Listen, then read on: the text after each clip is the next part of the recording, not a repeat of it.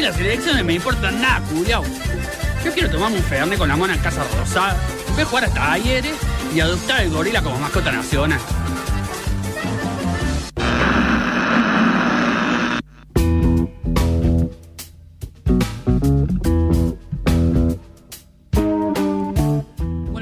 Casi, minu- casi 15 minutos pasan de la una de la tarde. Estamos acá en Radio Sinfonía Noticias de Cafeína y justamente como lo indica el nombre de este maravilloso programa, nos vamos a meter eh, con las noticias, con algunas de las varias noticias que han sucedido esta semana. Exactamente. Eh, porque bueno, es imposible abarcarlo todo, ¿no? No, exactamente. Vamos a tener noticias. Eh, yo estoy tomando mi café, que no es descafeinado, eh, porque sí, Sí. necesito eh, esa La droga cafeína, ¿no? en mi cuerpo. Y hablando de drogas, hay una droga en particular, Sí. eh, Bedaqualin, de nuestros amigos de la casa Johnson Johnson, que eh, no son tan amigos en realidad, los medio que los odiamos. ¿Por qué? Porque es una droga para combatir la tuberculosis. Uno diría, tuberculosis no es una de esas enfermedades que se exterminaron en el siglo XIX, principio del siglo XX. Sí. Como me parece una enfermedad vieja eh, que afectaba a un, mon- un montón Sí, de claro. personas. Eh, si bien hubo avances en, en el combate de esta enfermedad, eh, sigue habiendo alrededor de 1.5 a 2 millones de muertos por año por tuberculosis. Es una enfermedad bastante importante. Es muchísimo. Eh, ¿Qué pasa? Hay desarrollos farmacéuticos, eh, hay tratamientos para la tuberculosis, pero necesitas tener la plata para acceder a los mismos, digamos. Entonces, si no hay una financiación, eh, terminás ahí medio en la lona y no, no puedes tratar una enfermedad eh, que se, se puede tratar, justamente. ¿Qué hace Johnson Johnson? Básicamente la patente de esta droga Bedaqualin, que era muy buena porque eh, en general había otros cócteles de drogas que en general se mm, utilizan para tratar la tuberculosis y hay algunas variantes de la tuberculosis, como nuestro amigo Darwin nos indica, que es eh, evolucionan para ser resistentes a, a este tipo de drogas. Eh, en ese caso, la Bedaqualin es eh, bastante efectiva. y la patente de, de esta droga se terminaba este año. ¿Pero qué hizo Johnson Johnson? Empezó a realizar algunas modificaciones innecesarias Sí. en, en la composición de esta droga para extender la patente por varios años más. Esto significa que cualquier eh, gobierno que quiera acceder a esta droga para tratamientos le tiene que pagar a Johnson Johnson. Le tiene que pagar bastante más plata que otros servicios, eh, en general como por ejemplo la Global Drug Facility, que es como un acuerdo entre distintos países y, y empresas, que eh, la droga costaría más o menos eh, 105 libras y eh, libras esterlinas, ¿no? Porque yo estoy leyendo un diario de, Claro. Eh, cipayos de The Guardian. a ver. No vamos a hacer la conversión. No, no, no. Ya sabes que es bastante caro igual, cualquier cosa que te diga en moneda extranjera. Eh, pero eh, con Johnson Johnson es más del doble, te sale eh, contratar algo así. Co- cosa que no tiene por qué existir. Eh, así que ahora eh, la... mm, eh, en colaboración con Médicos Sin Fronteras, como decís, bueno, eh, Sí. mira que siempre te están mangueando plata, bueno, algo va, efectivamente. Y eh, la Comisión de Competición de, Competencia de Sudáfrica está tomando cartas en el asunto y haciendo presión eh, contra Johnson Johnson para tratar de eh, bajar los precios de, esta droga que simplemente por, por codicia lo está manteniendo así y un montón de gente se está muriendo de algo que se puede tratar fácilmente. Yo me enteré de esto por mi querido amigo, autor eh, y bloguero John Green, el de Bajo una Sí, misma estrella, entre claro. otros grandes éxitos. Eh, Ciertamente, sí. que eh, tomó una campaña bastante activa eh, para hacer presión a Johnson Johnson y otras compañías que hacen las mismas cosas con la tuberculosis. Y que se está avanzando básicamente porque está haciendo presión el chabón con todo su grupo de seguidores, eh, mandando cartas, haciendo quilombo y dejando malas reviews y llamando por teléfono a los congresistas y cosas así. Y se están logrando algunas cosas, no es suficiente, pero es bastante. Una de las eh, grandes discusiones, me acuerdo, durante la pandemia, sobre todo con el tema de las vacunas. Sí. Cuando mucha gente descubrió, claro, cómo funciona el, el- el negocio farmacéutico, es un negocio millonario, eh, con el tema patentes y con, bueno, un montón de, de- de cuestiones que diría eh, nuestro querido amigo Javier Milei es la, el- digamos, la mano invisible del mercado, que todo lo ve Sí, está. que todo lo controla. No hay, no hay voucher que alcance para, No. para acceder a este tipo de cosas cuando hay una empresa que quiere ganar millonadas. Em, los que quieren ganar millonadas tal vez son Paraguay, o por lo menos los que no quieren pagar unos míseros mil dólares de multa a algún Sí. barco que no quiere pagar el peaje. Em, y a raíz de esa noticia que les trajimos la semana pasada, de que eh, Argentina empezó a cobrar el peaje porque Sí. ya decíamos, bueno, estamos haciendo todas las obras de nuestro fucking río, eh, mínimo- lo mínimo que pueden hacer es pagarnos un poquito de plata, eh, a lo que Paraguay se enojó un montón, Sí, se enojó tanto, que la represa Yacyretá, eh, a, a Paraguay le corresponde el, el 50% de, de la energía de, de Yacyretá.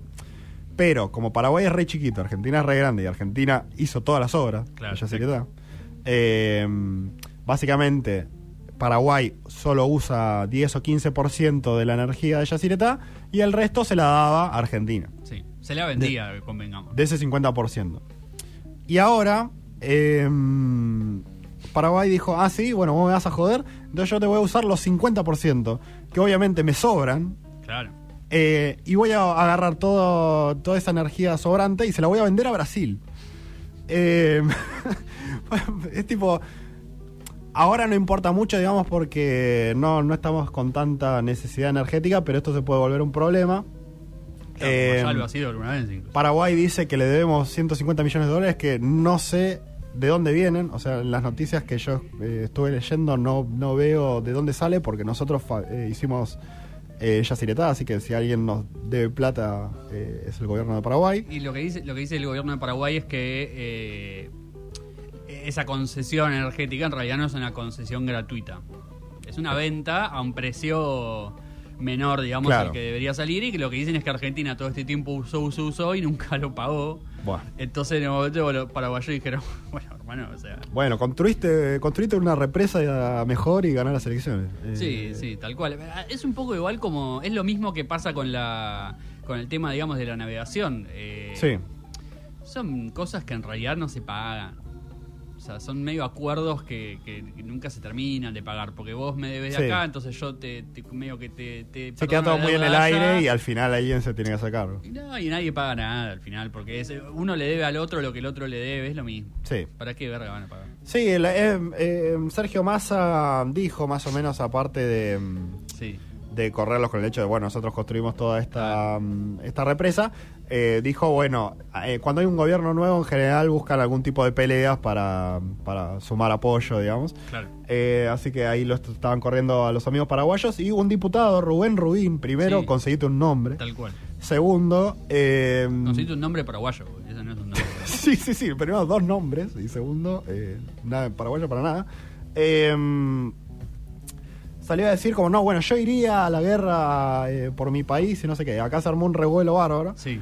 Pues tipo, bueno, no, ya está. eh, se están yendo un poquito de mambo. Claro. Pero hay que aclarar que está sacada de contexto la... mm, Un poco sacada de contexto Un igual. poco, un poco. Eh, la declaración porque estaban hablando del presupuesto de defensa y había otro Claro. diputado que dijo yo no iría a la guerra por Paraguay.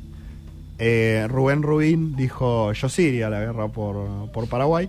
Eh, pero estaban hablando de...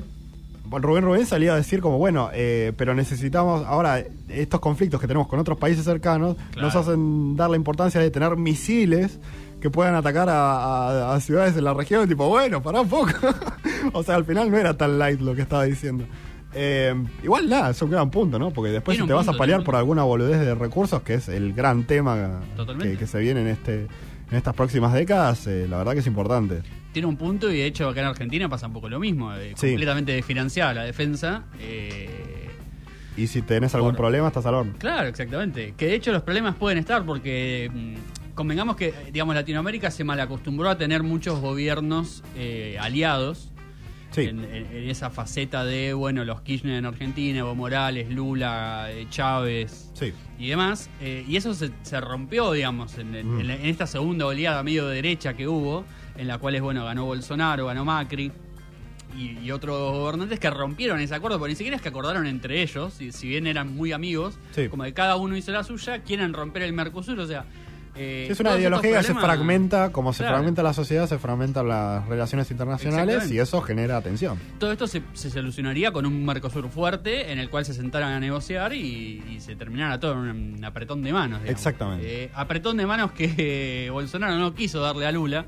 No, Eh, no para nada. Y no solo no quiso darle un apretón de manos, sino que en palabras de Mauro Cid, quien era un quien fue asesor de Jair Bolsonaro durante su, su presidencia, eh, estuvo muy lejos, digamos, de, de- de suceder. Eh, básicamente este, este Mauro Cid está siendo investigado por la Justicia Federal de Brasil Sí. y le ofrecieron, como se suele ofrecer en, en lo que son investigaciones políticas, una especie de...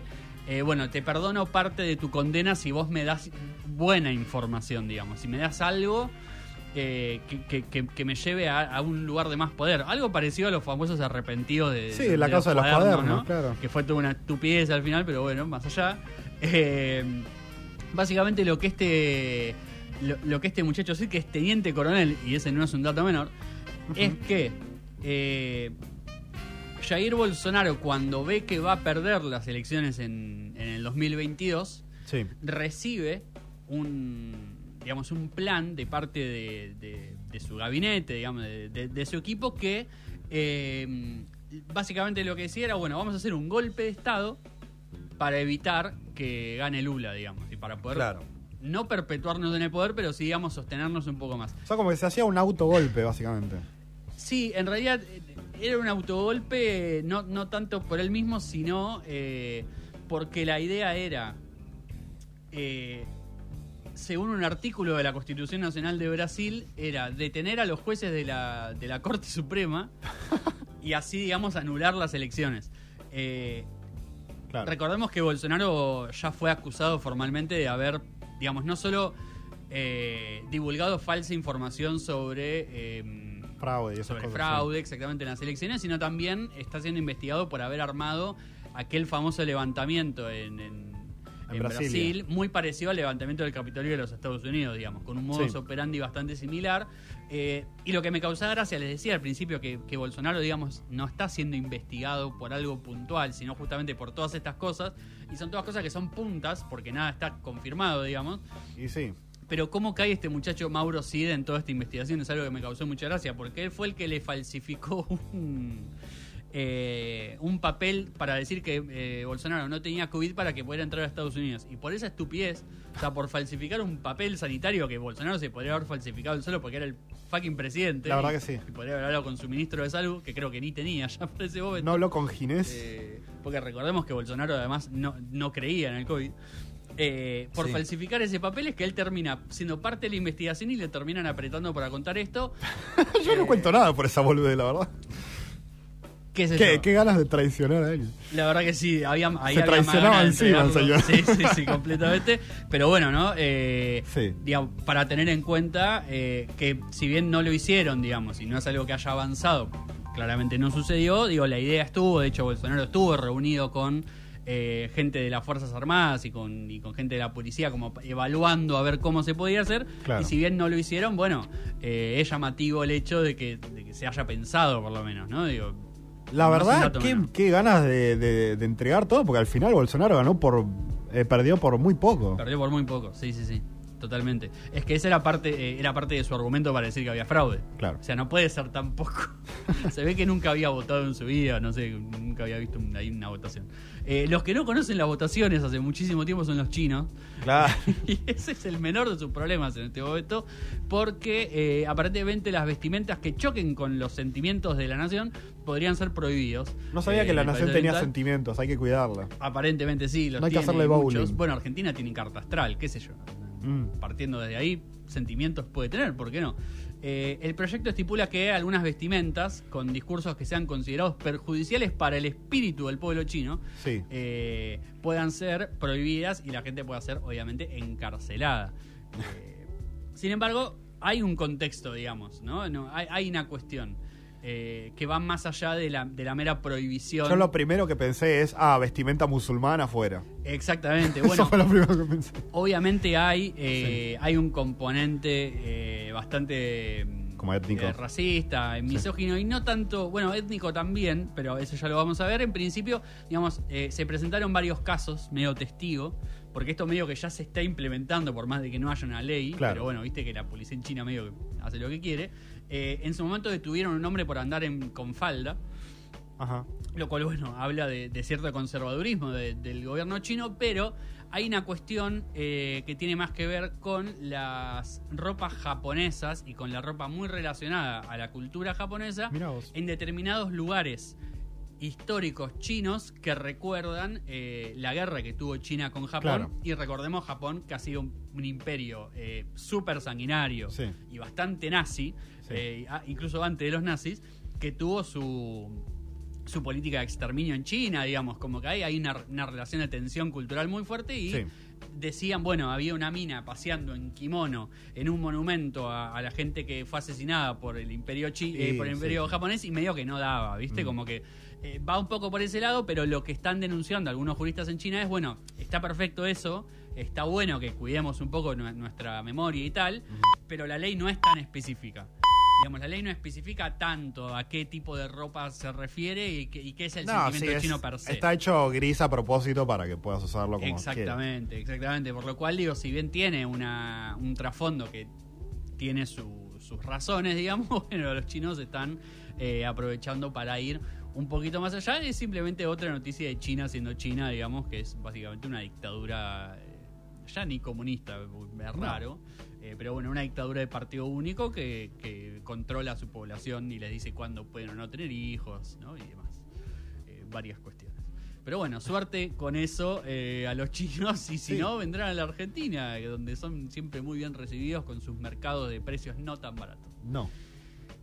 No sé si se acuerdan que hace varias semanas les, les conté que con Wu... eh, ah, no, porque no lo conté al aire, te lo conté a vos, así que te voy a aprovechar para contártelo nos mezclan las y, se, y se lo cuento a la gente. Eh, yo estaba buscando una canción desesperadamente. Sí, me acuerdo. Les debe haber pasado a más de uno que recuerdan la melodía, a veces parte de la letra, pero hasta ahí intentan con Shazam, intentan con Google, incluso con Yahoo Respuestas. Es que, cantarle a Shazam no sirve para nada, primero porque No. eh, uno canta bastante mal, pero que cante bien eh, no te reconoce esas cosas. No, ni siquiera, ni siquiera reconoce bien la melodía, digamos, como que no, no, no está tan aceitado, igual está bien, no, no- no le vamos a pedir tanto. Sí. Eh, pero el otro día estábamos viendo TikTok y escuchamos un remix de la canción. O sea, Uy, bien. eh, había una mina hablando de algo con la canción medio remixada, entonces bueno, pum, Shazam, Shazam no lo agarraba. Desesperados nosotros escuchando... Buscar información, nada. Tipo ir a la Biblioteca Claro. Nacional a ver. No, a veces ¿Dónde TikTok te pone el audio que están pasando, Sí. te pone las canciones, en este caso no estaba. Uy. Eh, escuchando los 15 segundos esos remixeados encima de la canción desesperadamente, hasta que U eh, lo googleó de una manera muy graciosa. Tienen que ser fiscales ustedes, parece. Sí, sí, sí, estamos para, para una especie de X-Files, pero eh, sin extraterrestres en el principio.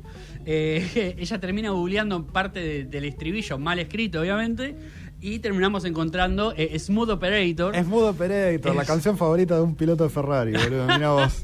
Por ahí, si, Eh. si estuvieras en Fórmula 1, la habrías sacado. Eh, Muy buena canción de, de- de la cantante Sade. Sí. O, no, o Sade, no sé cu- cuál será la, la pronunciación, pero bueno, eh, gran canción de los, Muy de buena. los 80 y pico, 90, la, la vamos a escuchar porque tantas veces la quise encontrar. Me alegra mucho que la hayan encontrado. Es una de esas cosas tan Sí, frustrantes que podés llevarte a la tumba. Pero lo gracioso es que, como pasa el 90% de las veces, uno se olvida y mucho tiempo después lo termina encontrando, Claro. eh, casi por casualidad. Eh, bueno, Smooth Operator, eh, salgo un poco de la tendencia que venía de traer canciones nuevas para traer una canción vieja, pero bueno, vale la pena. Y hablando de, de cosas viejas y hablando de cosas que son clásicos, después de Smooth Operator nos vamos a meter de lleno con Donna Summer, los 70s, el disco y hermosas historias. Sí, sí.